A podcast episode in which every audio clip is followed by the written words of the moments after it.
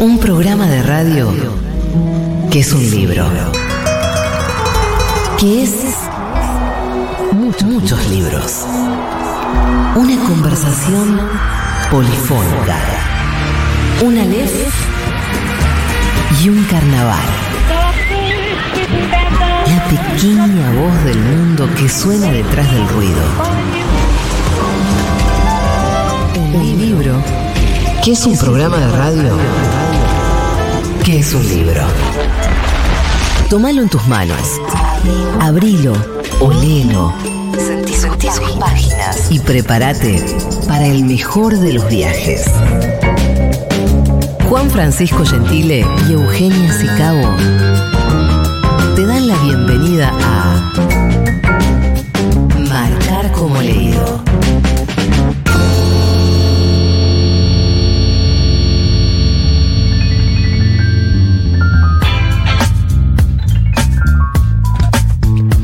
Hola, hola, bienvenidos a un nuevo programa de Marcar como leído.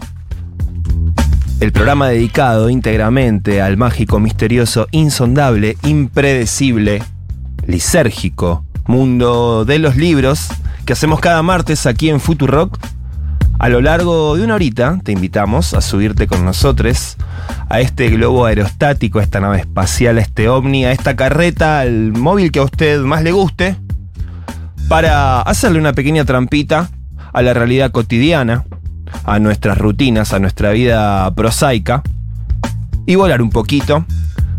Como todas las semanas tengo el orgullo de acompañar a mi compañera, Eugenia Sicabo. Hola Euge, ¿cómo estás? Hola Juan, ¿cómo estás? Bien, muy bien, muy contento. Te extrañé el martes pasado. Yo también. Eh, qué bueno que haya estado en Orabar una gran referente del periodismo científico, yo la vengo siguiendo hace mucho tiempo, así que sé que han hecho un gran, gran programa. Se la vio contenta. Sí, claro, claro. Y me gustaron todos tus adjetivos calificativos que van hacia el campo semántico de lo lisérgico. Sí, para sí, el programa sí. de hoy. Sí, claro, ¿por qué nos vamos a dedicar a una relación que la verdad sorprende que casi dos años de hacer este programa todavía no, no hayamos hecho esta Vos temática? decís que con nuestro prontuario es raro que no hayamos hablado antes de libros y drogas. Bueno, más allá de nuestro prontuario personal, digo, Como lectores, digo. la estrechez de los dos campos que vamos a abordar, lo mucho que se tocan, lo mucho que se cruzan los libros y las sustancias eh, psicoactivas, las drogas comúnmente llamadas. La droga. La Vamos droga. a hablar del FAS. Así es, del faso y de otras sustancias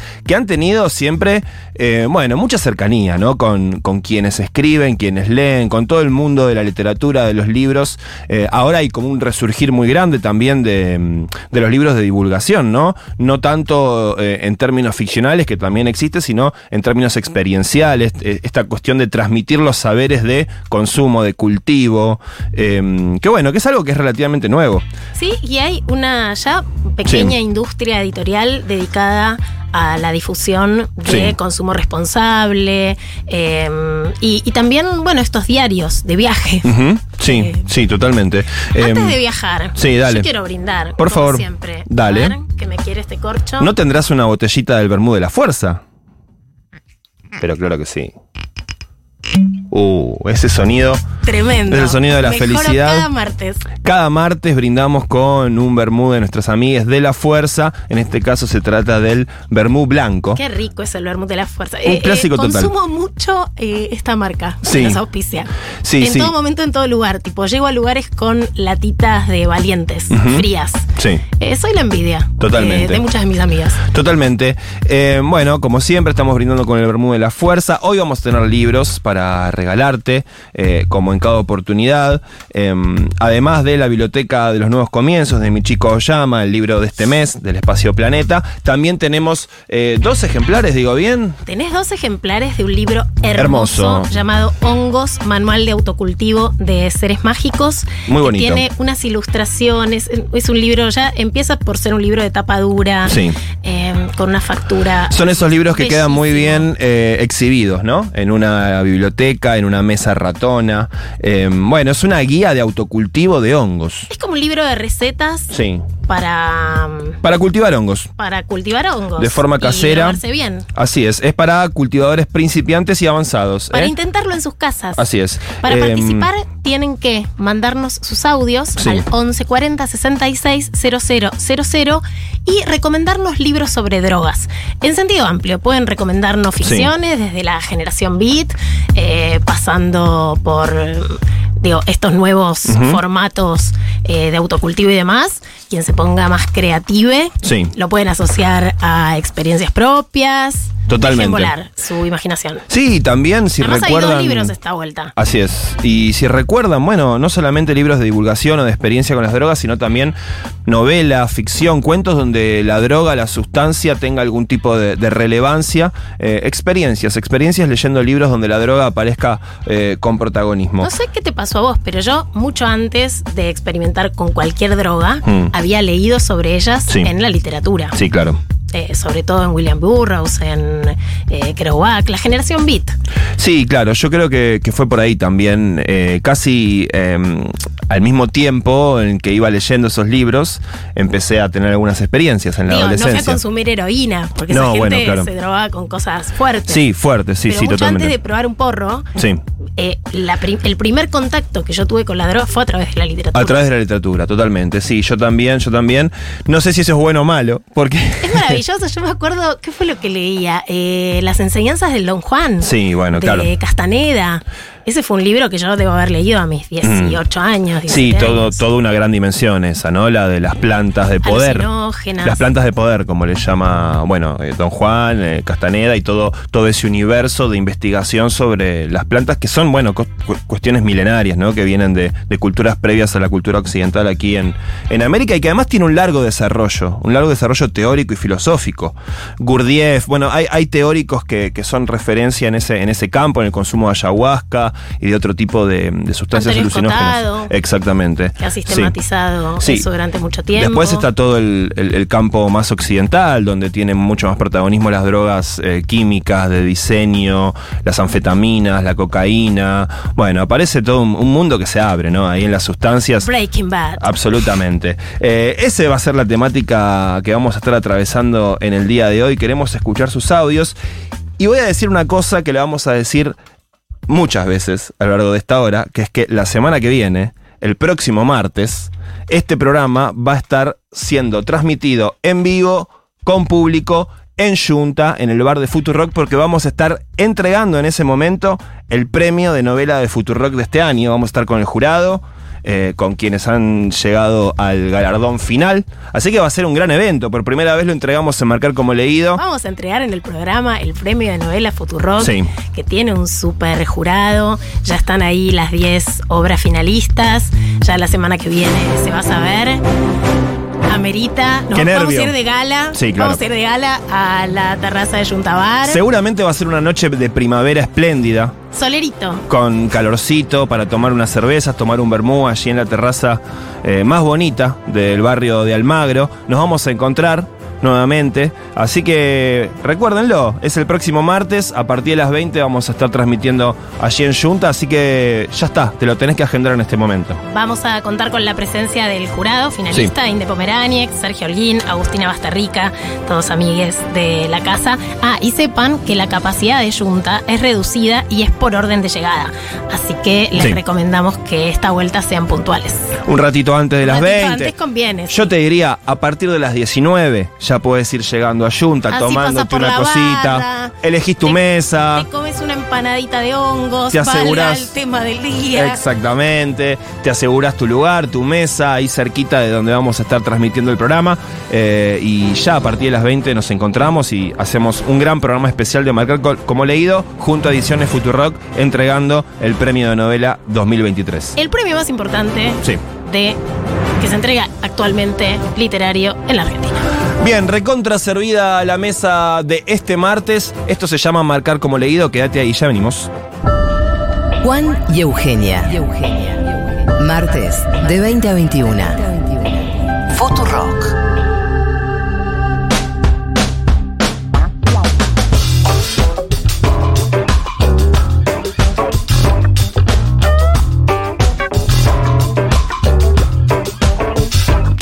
Bien, libros y drogas, drogas y libros, el tema del programa del día de hoy. Un formato que se está expandiendo en los últimos años.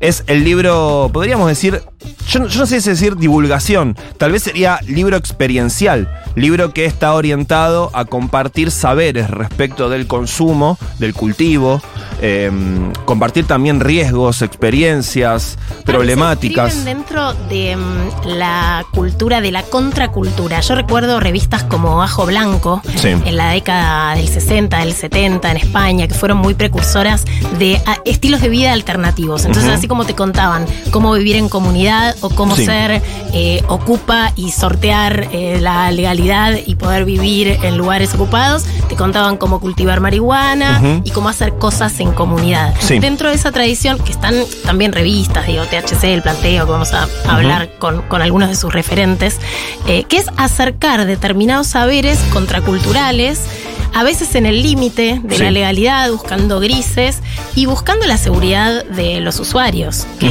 por no experimentar eh, con su cuerpo, mi cuerpo, mi decisión, Totalmente. eh, no tengan problemas con la ley. Sí, en el caso de la Argentina tuvo un rol muy importante la revista Cerdos y Peces, allí en la década de los 80, Total, dirigida por Sims. Enrique Sims, que por primera vez puso en todos los kioscos de la Argentina una publicación gráfica que además en esa época eh, habitualmente la gente compraba revistas, ¿no? Era, era la forma de acceder a la cultura, a los debates culturales. Por primera vez decía, puso una revista de circulación bastante masiva, eh, donde se habló explícitamente de consumo de sustancias, de consumo de drogas, de experiencias con la droga, ¿no? Eh, abriendo todo un campo, porque hasta ese momento veníamos, re- recuerden en la década de los 80, de una dictadura militar muy cruenta, de mucha censura, y antes de eso la droga era lo que circulaba eh, de forma más bien eh, sil- silenciosa, que no había llegado, digamos, a las publicaciones de la juventud, eh, estaba la, la juventud muy orientada a la lucha política y donde en muchos casos en la militancia estaba mal visto. Y si Era- nos vamos más atrás, a principios del sí. siglo XX, muchas de las drogas que después fueron consideradas ilegales se vendían en el boticario. Sí, O sea, claro. te vendían cocaína, te vendían opio, te. Vendían derivados que después sí fueron regulados eh, y te venden por prescripción o pasaron a ser ilegales. Sí. Eh, Buenos bu- Aires era una fiesta. Exactamente, sí. Bueno, eh, hemos invitado amigues, voces eh, calificadas para hablar acerca de este tema, para que nos compartan sus experiencias, sobre todo escribiendo libros, pensando, vendiendo, eh, difundiendo, editando libros relacionados a la droga. Eh, y veo que tenés un libro entre manos, Euge. Tengo el libro de Marcos Aramburu, Sí. Las ceremonias, que son crónicas de personas que usan drogas, que lo publicó una editorial que tiene un catálogo bellísimo, que es El gato y la caja.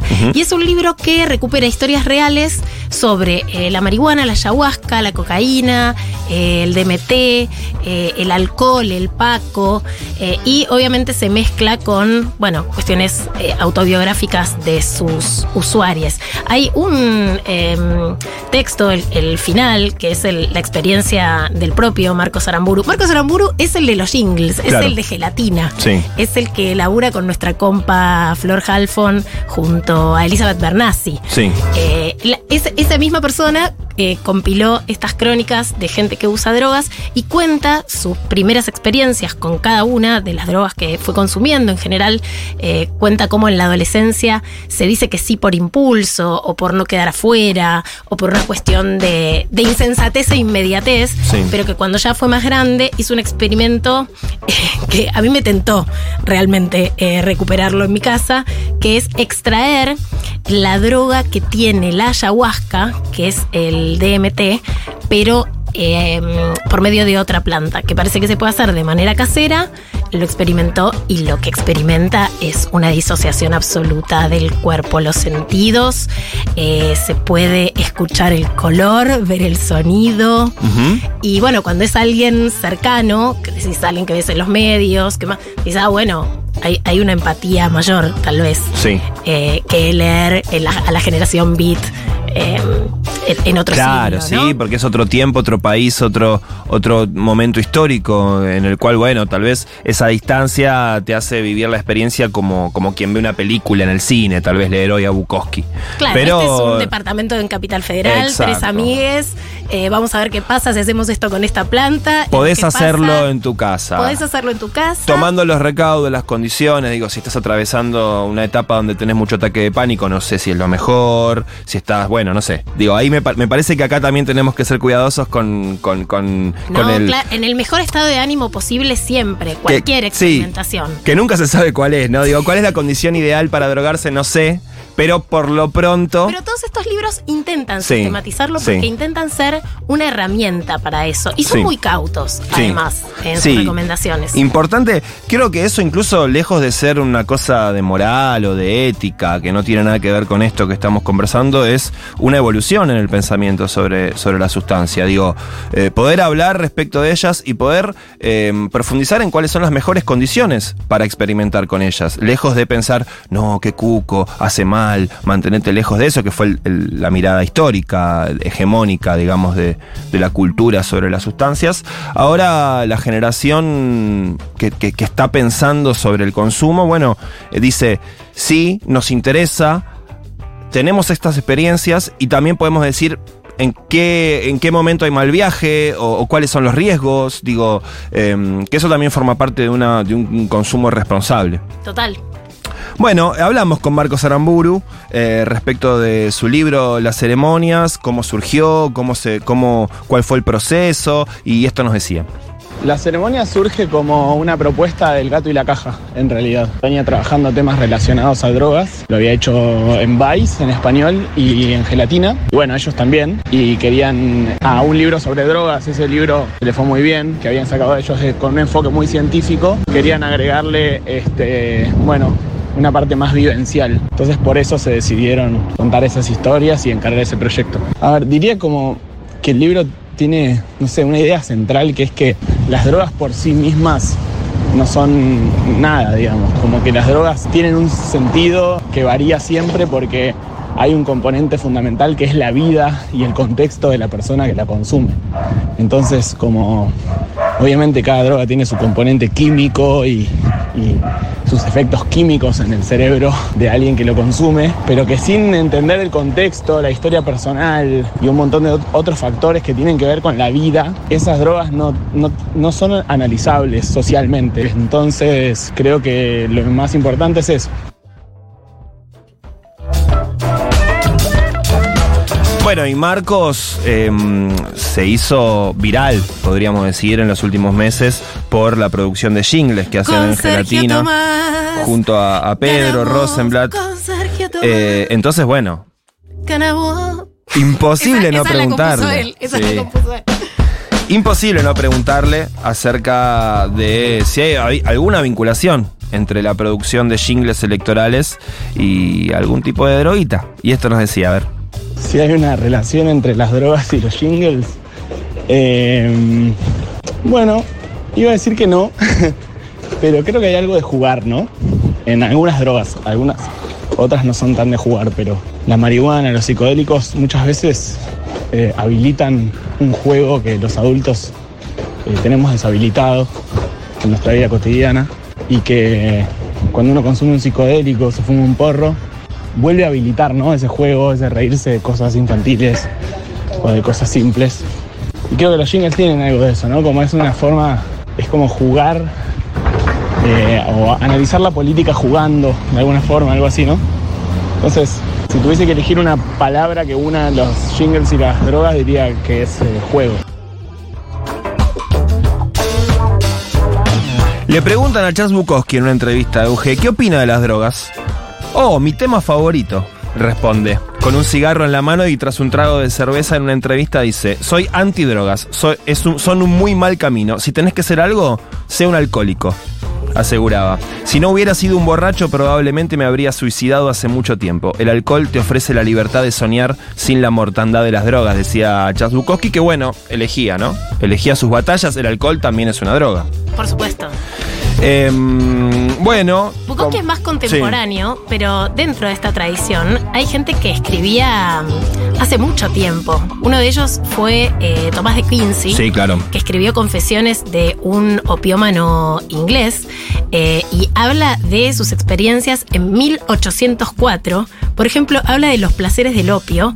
Es como muy mm, propio. Sí. Tomás de Quincy dice, hace tanto tiempo que probé por primera vez el opio que si este hecho fuera en mi vida un incidente sin importancia, habría olvidado la fecha. Pero los acontecimientos decisivos no se olvidan. Así que sé que ocurrió durante el otoño de 1804. Opio, temible agente de placeres y sufrimientos imaginables. Bueno, y acá habla de la visión beatífica de un boticario inmortal, Sí. de una droga celestial. Bueno, hay muchos escritores. Es un em, Apolo, es una apología. Sí, total, sí. Que, que se engancharon mucho con el opio. Por ejemplo, otro es Jean Cocteau, el poeta, escritor francés, eh, bueno, autor de Los Niños Terribles, los- eh, la- Las Voces Humanas, eh, también fan del opio. Dice, el opio elude los sufrimientos, sigue siendo único y su euforia es superior a la de la buena salud. Yo le debo mis horas perfectas. Es una lástima que en lugar de perfeccionar la desintoxicación, la medicina no trate de volver el opio inofensivo. Ah, genial, estaba pidiendo eh, Sí. un buen mono. Exacto. O sea, ¿por qué la ciencia no me da Sí. un bajonear como se debe? Sí, habría que pensar ahí si, si tendría el mismo encanto, ¿no? La sustancia si no tiene ese costado tal vez displacentero en el bajón y eso. Eh, porque bueno, viste que lo que lo que atrae tiene un costadito siempre. Vos decís por esta pulsión No del todo de positivo, y sí. Eros contra Tánatos. Bueno, claro, viste que la- las sustancias en general, eh, si bien hay, hay grados, ¿no? Hay, hay sustancias que son tienen un, un post bajonero mucho más claro. Hay sustancias que tienen riesgo de muerte y hay otras que no podés. Sí, eh, que- que sí. no hay sobredosis, como la marihuana. Claro, claro. Sí, además si fumas un porro probablemente Te duermas. te duermas o- y al día siguiente no pasa nada y por ahí si te tomas dos bolsas de falopa, al día siguiente probablemente seas un fantasmita. ¿Cuál día Em, siguiente? Sí, exactamente. Eh, bueno, también conversamos con Sebastián Vera Celis, que es uno de los dueños de la librería Magia Libros, que además es editorial. Eh, está en Palermo, ubicada en Tames 1600. Son quienes han editado el libro Hongos, Manual de Autocultivo de Seres Mágicos, que es tan bonito y que tenemos tres ejemplares para sortear. No, tenemos dos, que uno es mío y otro es tuyo. Bueno, a mí me hacen tres desde allá. ¿Tres?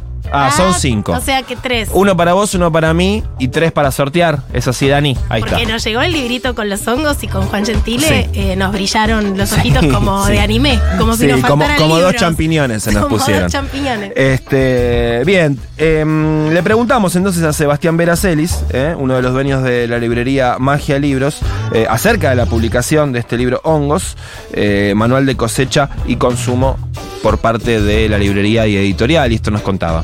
Hongo surge de que Magia, además de una editorial, es una librería y todos los días entraba alguien a preguntarnos si teníamos material sobre hongos, sobre cultivos, sobre microdosis, etcétera. Así que fue un libro que producimos casi por demanda. Nos juntamos con un grupo de cultivadores, fotógrafos e ilustradores y armamos un, manual de cultivo simple, sencillo, un manual para fabricar sustancias. El mundo de las drogas y el mundo de los libros no son mundos separados, son de hecho el mismo mundo porque son el mundo de, lo, onírico y de- del relato. En, las drogas, en los libros, en cualquier sustancia que altera la realidad, llámese MDMA, llámese hongo, llámese libro, siempre, siempre habita lo mismo, que es un relato y, y una fantasía. Las drogas y los libros son la misma cosa, son fantasía.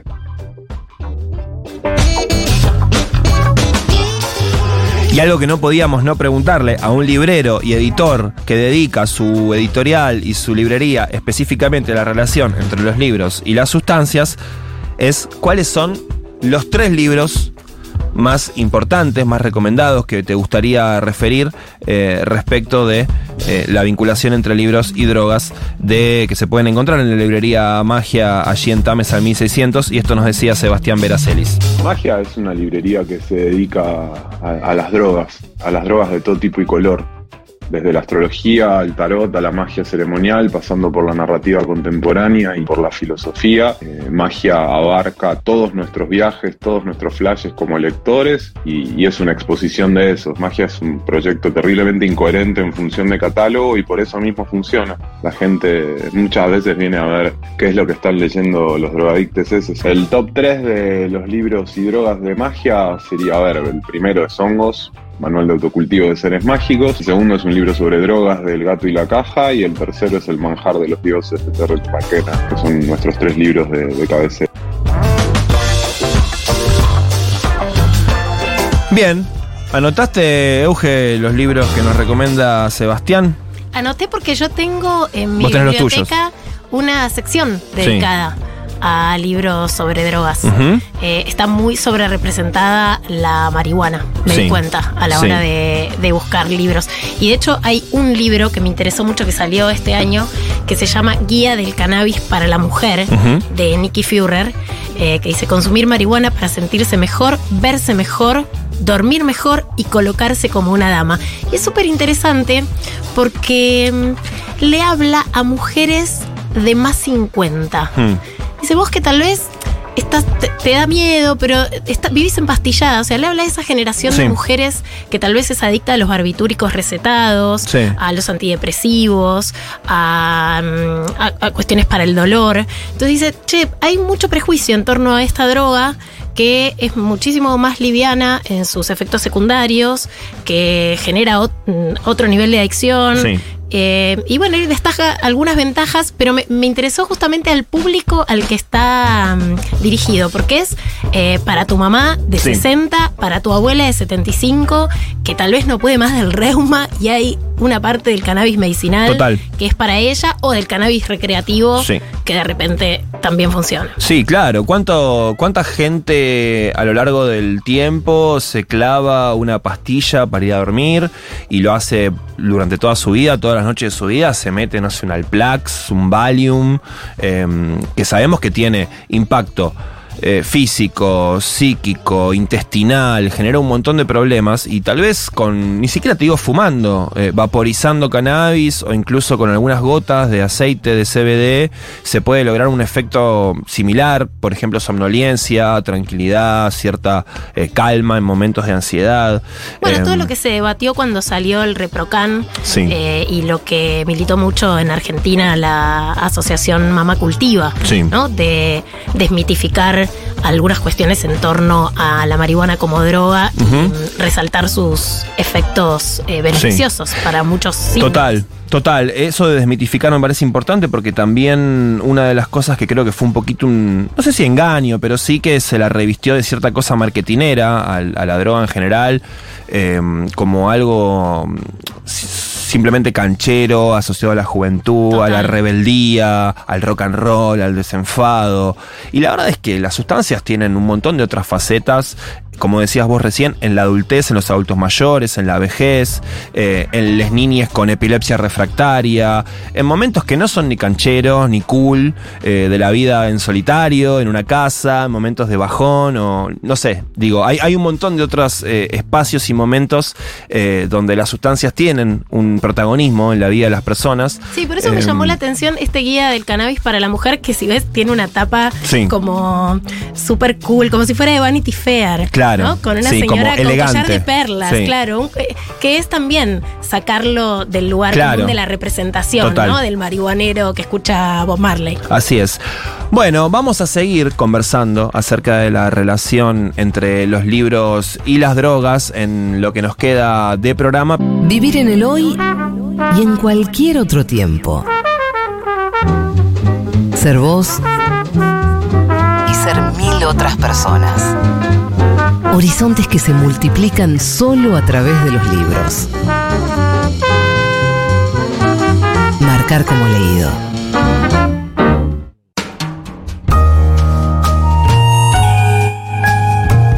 Como todos los martes, gracias a la gente amiga del Grupo Planeta, tenemos para sortear entre la oyentada bella de Marcar como leído un ejemplar de La Biblioteca de los Nuevos Comienzos de Michiko Aoyama.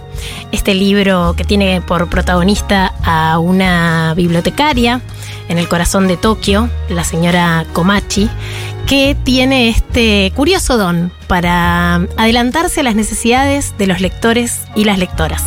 Para participar, tienen que mandarnos sus audios o mensajitos al 1140 66 000 y contarnos cuál es su libro de drogas favorito. Ya dijimos antes con Juan, es una consigna amplia, puede incluir ficción o libros testimoniales o libros de divulgación que mm, apunten a la reducción de daños. Sí. Eh, pónganse creatives y van a estar participando por la Biblioteca de los Nuevos Comienzos, que es el último ejemplar porque ya el mes que viene cambiamos de libro de mm, esta mirada tan particular, primero porque está situada en la sociedad japonesa, que a mí no me deja de sorprender eh, algo que tiene que ver con el peso del trabajo Mm. en relación a la construcción de la identidad. Sí. Entonces esta bibliotecaria, además de que la gente que le va a pedir libros está muy atravesada, más que por situaciones personales, por situaciones que son del ámbito laboral, pero Sí. que impactan en su vida con la fuerza Hmm. de algo familiar o personal, em, tiene este superpoder que es poder anticiparse a lo que necesita leer alguien. Y entonces trafica, como de una biblioteca te puedes llevar más de un libro, en general le piden, qué sé yo, va a un pibe que le dice, "Quiero- necesito algo sobre management porque quiero abrir un nuevo emprendimiento, y ella le da los dos libros más obvios sobre Sí. eso, pero además desliza un tercero, que nunca se entiende bien por qué, pero termina dándole la clave para resolver algo incluso más fundamental que abrir un negocio. Eh, se llama La Biblioteca de los Nuevos Comienzos, tiene, es una lectura súper ágil y yo creo que les va a gustar mucho a la oyentada. Y además tenemos, eh, por el mismo precio, Sí. dos ejemplares de hongos manual de autocultivo de seres mágicos, eh, de magia libros. Así que hoy es un múltiple sorteo. Hoy es un día en el que estamos Hoy es un día de fiesta. Sí, totalmente. Eh, nos pueden escribir al 1140 660000, mandarnos sus audios y van a estar participando tanto por el libro de la Biblioteca de los Nuevos Comienzos de Michiko, de Michiko Aoyama, así como por los ejemplares de Hongos, Manual de Autocultivo de Seres Mágicos, editado por Magia, Libros y Arcana. Ya venimos. Marcar como leído. Futurock.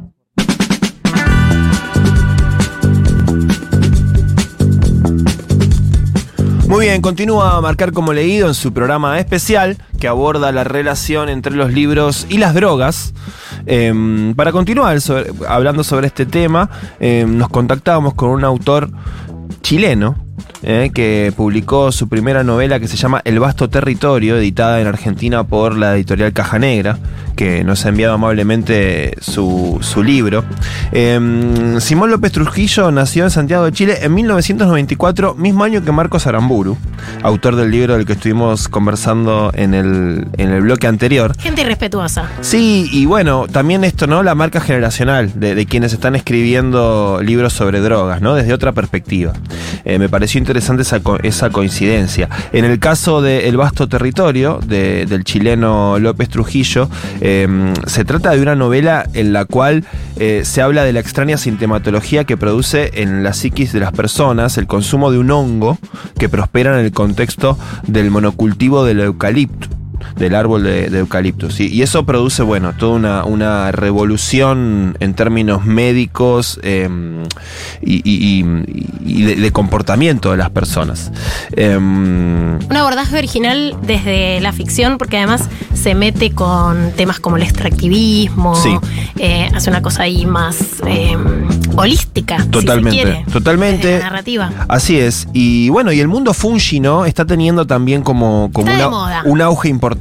Sí, está de moda. Eh, En muchos aspectos, ¿no? Eh, y hay, mucha gente haciendo microdosis. Mundo que confieso eh, no en el que no incursioné. ¿Jamás? Jamás. Mira. Eh, voy a remediarlo. Bueno, sí. En breve. Sí, sí, te lo recomiendo. Te va a gustar. si Yo hay oyentada que sabe y conoce, me escribe. Eh, yo al- algunas veces he incursionado y, mm, y está bien, sí, le he pasado bien. Eh, en contexto, ¿no? Digo, si te, te tomas, eh, te comes unos hongos tal vez en, en la línea B del subte, en la estación Malavia a las 6 de la tarde un miércoles, yo creo que no.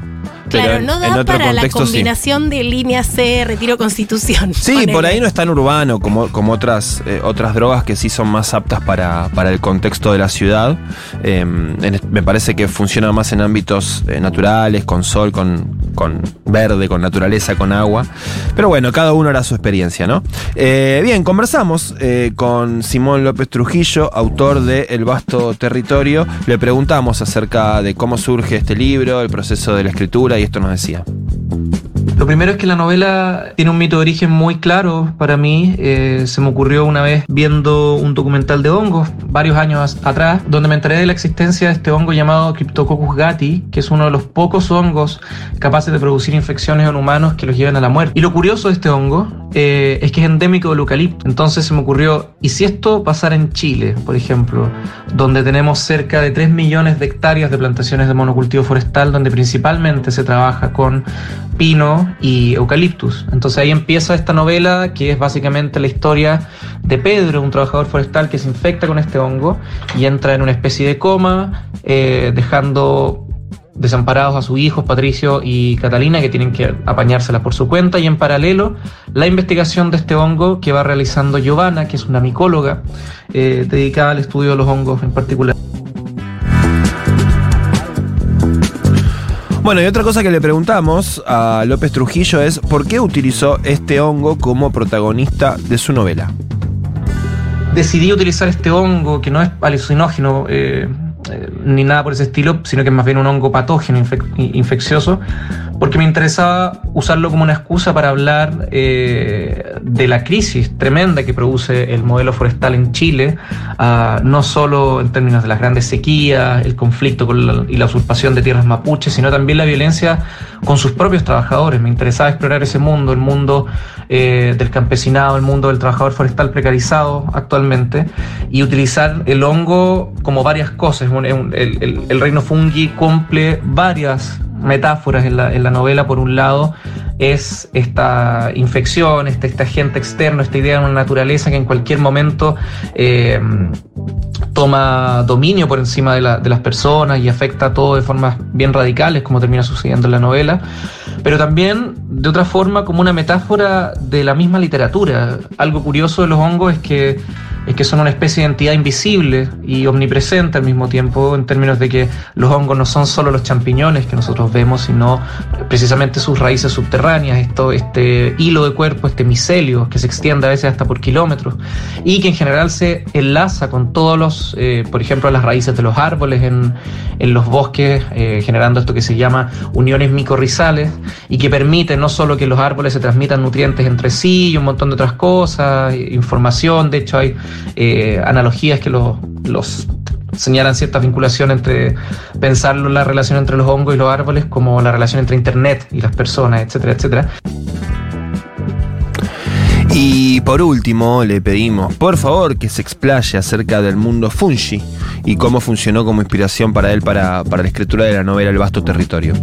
Me interesaba el personaje de Giovanna también que permitiera, además de este contraste de clase con los demás personajes de la novela, que permitiera eh, presentar algunos datos, una mirada de alguien que conoce todo esto que tiene un léxico conceptual, también sobre cómo pensar lo particular de los fungi, porque es un reino valiosísimo y que de cierta forma hoy día yo creo que una de sus mayores potencialidades es que nos permite repensar la, la relación eh, como humanidad con otros reinos, re- reentender la complejidad de lo que entendemos por naturaleza, básicamente entender que la vida en la Tierra no sería posible sin los hongos, y al mismo tiempo, si tomamos textos como un texto que a mí me, inspiró muchísimo para la escritura de esta novela y me encanta que esté publicado ahora en Argentina, que se llama Los hongos del fin del mundo, eh, publicado recientemente también por Caja Negra, de la antropóloga estadounidense Anna Singh, que es un, libro precioso que a partir del estudio de la recolección de hongos y varios ejemplos en torno a, a hongos a lo largo del mundo, propone formas de colaboración y de sobrevivencia en lo que ella llama las ruinas del capitalismo, que nos permite también un poco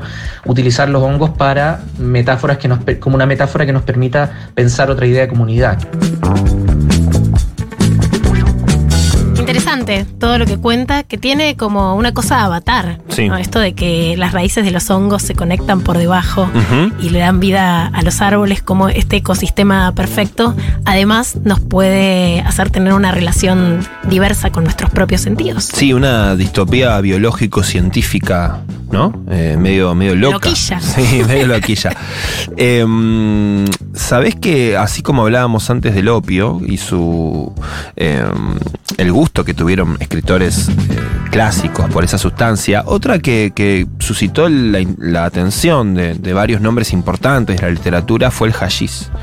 Em, Que es la resina de la marihuana. Sí, claro, exactamente.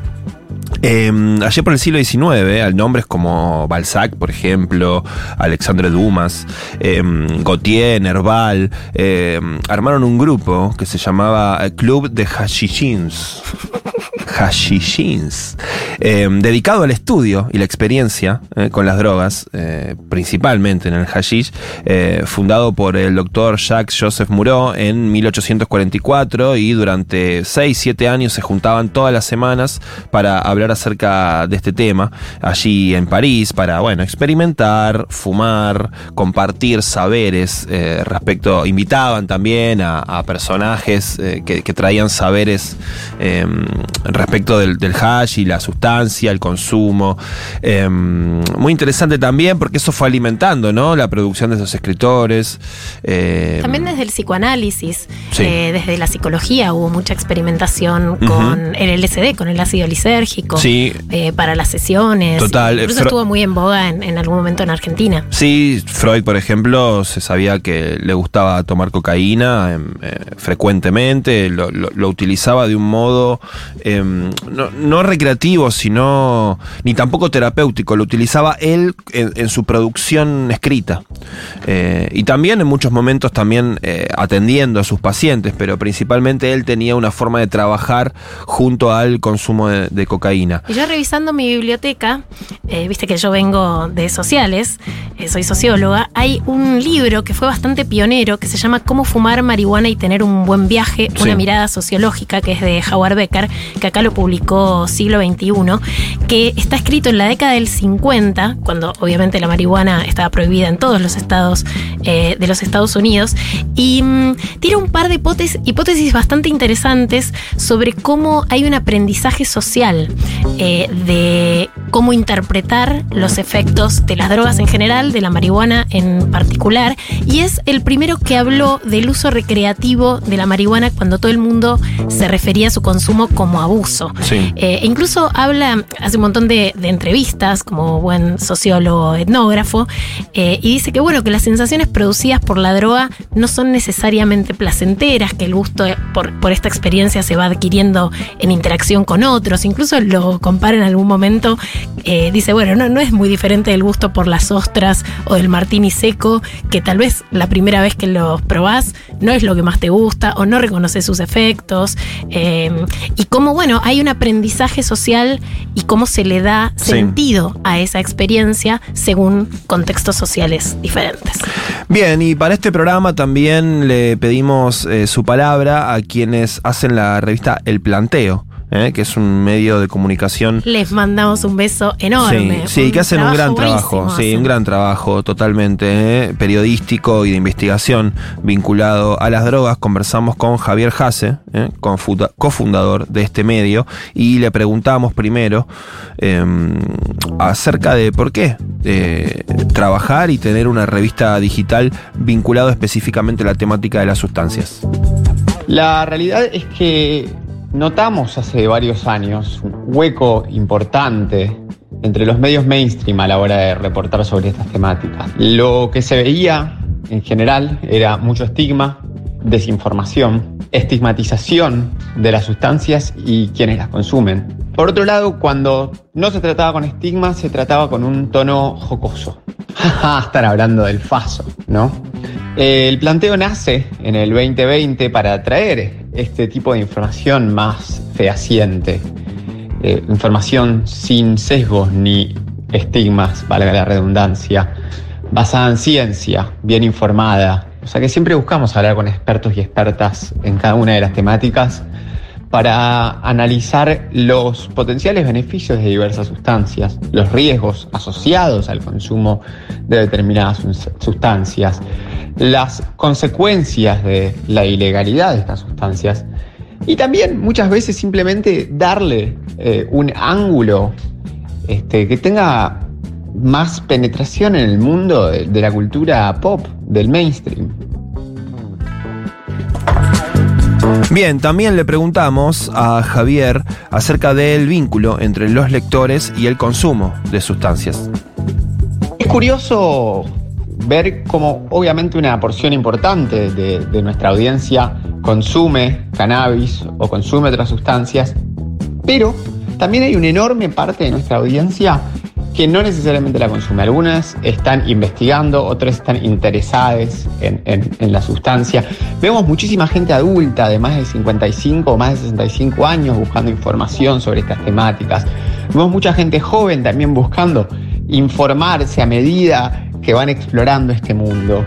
Eh, pero a fin de cuentas es, siempre eh, este vínculo, ¿no? Digo, no importa si la persona que está consumiendo el contenido consume la sustancia, el factor común es que buscan información clara, precisa, fehaciente, con fuentes reales, con expertos, con científicos, con profesionales de la salud. Esto cada vez se va a volver más importante con, el advenimiento de todas las tecnologías de, de, inteligencia artificial, que obviamente están buenísimas y son grandes herramientas. Es importantísimo tener fuentes de información que estén avaladas por, por profesionales y por expertos.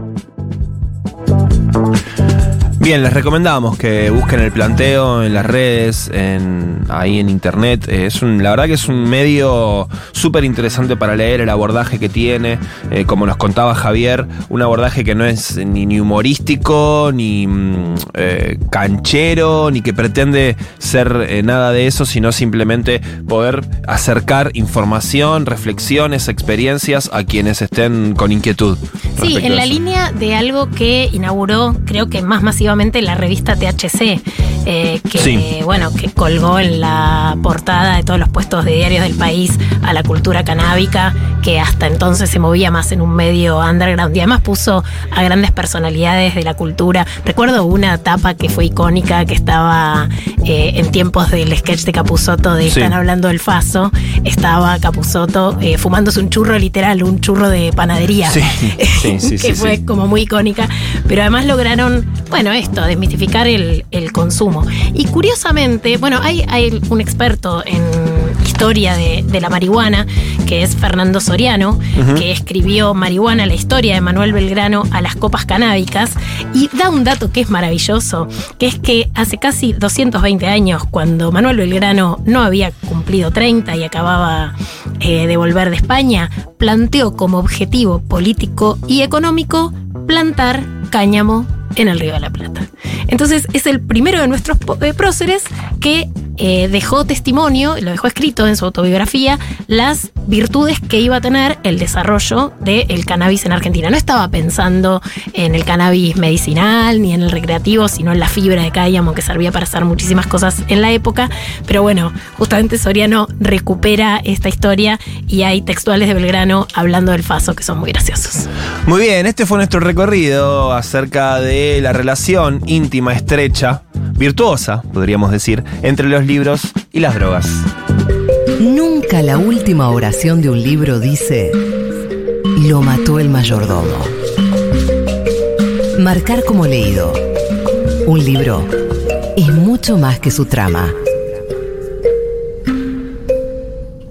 ¿Sabía que en algunas culturas indígenas de la Amazonia con tradición ayahuasquera, el jaguar es un animal de poder que simboliza la fuerza y la valentía, pero esta cambiaba todo. Ahora era ella, pintada sobre la parte de mi cuerpo en la que más se me notan las venas. Volví a pararme, pero esta vez para irme a dormir. Me dolía el pecho de tanto vomitar. Estaba exhausto, como mi mamá después de su viaje, como un felino que pasó toda la noche despierto para salir a cazar. Ese fue el final de Las ceremonias, crónicas de personas que usan drogas, de Marcos Aramburu, publicado por El Gato y la Caja.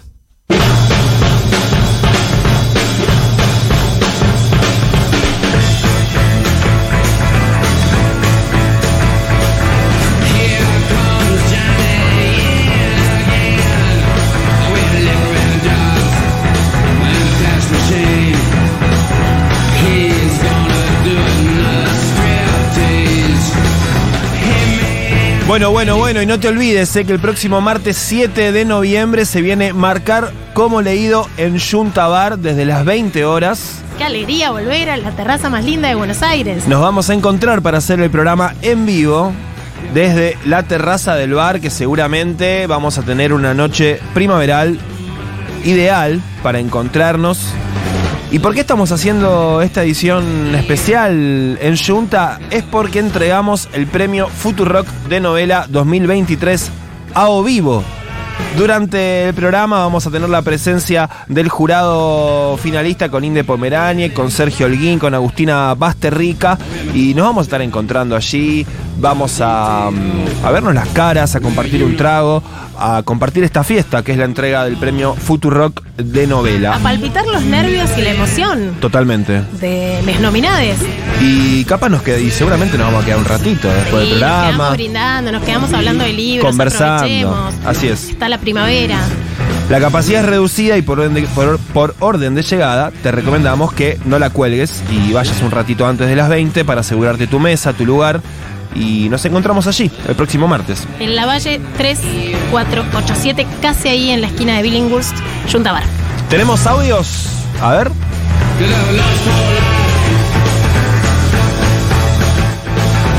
A ver, a ver. Llegaron los audios de la audiencia de marcar como el leído. libro Droga para mí fue Los Detectives Salvajes de Roberto Bolaño.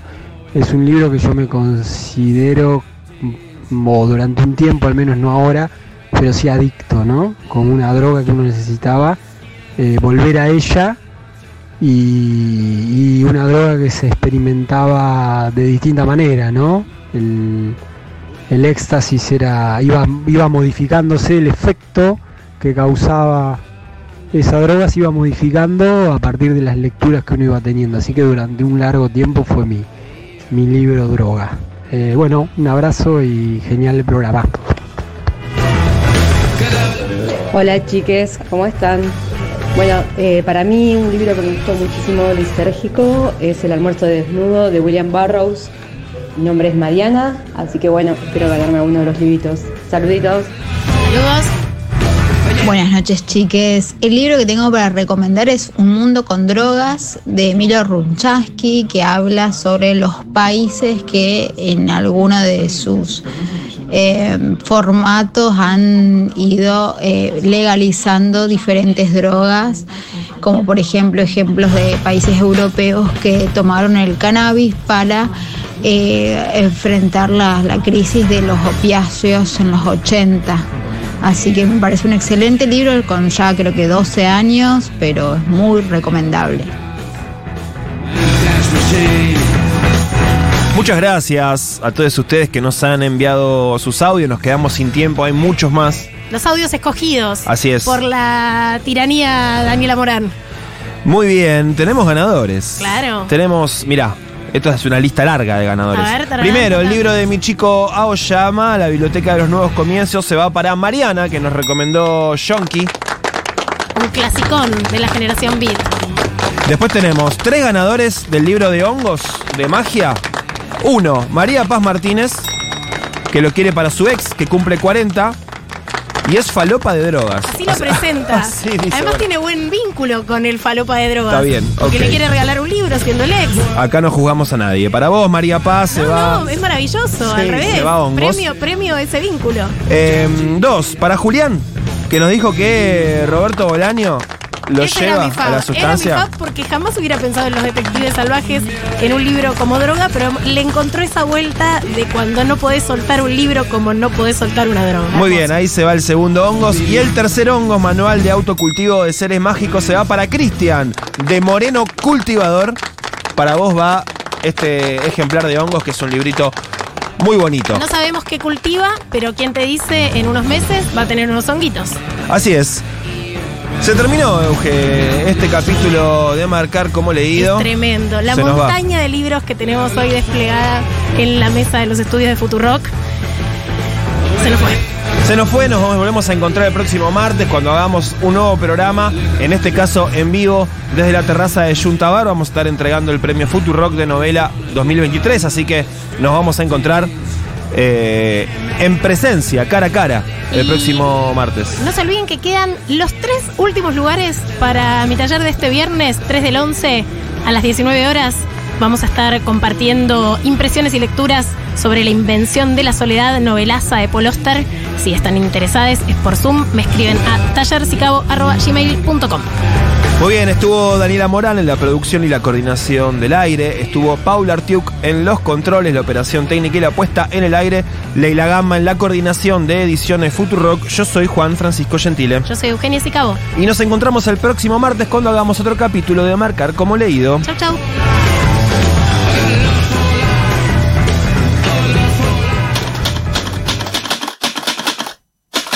Este programa de Marcar como leído se terminó de imprimir en los estudios de Futurock en octubre de 2023 en letra helvética, creada por el tipógrafo austríaco Max Medinger.